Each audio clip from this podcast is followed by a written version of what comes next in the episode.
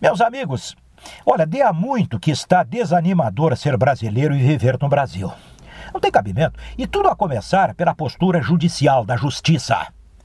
A Susana Richthofen cometeu um crime imprescritível, imperdoável e eterno. Nada, absolutamente nada, pode zerá-la deste crime.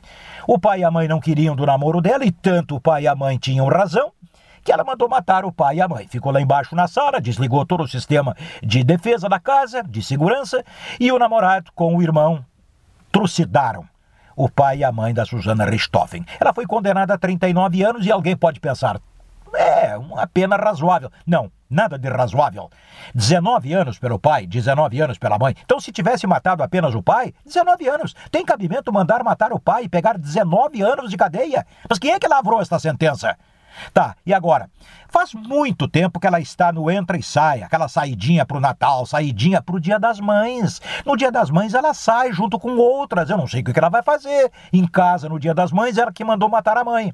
E agora já ganhou 10 dias completamente livres para a celebração da Páscoa. Tem cabimento um país destes? Nós precisamos de medidas de exceção na área judicial. Precisamos de tribunais sumários. O quê? Sim, é isso. Precisamos de uma revolução cultural imediata. Não tem cabimento. Em São Paulo vai ser julgado, agora, depois de amanhã, vai ser julgado um abobado, um safado, um ordinário que mandou, que mandou não, que executou a mulher por ciúmes, matou a mulher a tiros em 2002. Mas porque tem dinheiro com aquelas medidas protelatórias, isso e mais aquilo, conversa mole só para quem tem dinheiro, porque quem não tem vai logo para a cadeia.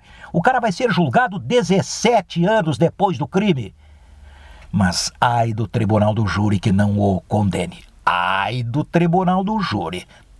Ah, bueno, enfim, e nos Estados Unidos? Nos Estados Unidos, um cara estava de 17 anos, um guri de 17 anos, estava preparando um atentado terrorista para ser executado num show do Just Bieber. Ele foi descoberto a tempo e condenado. Prisão perpétua. Como? Prisão perpétua.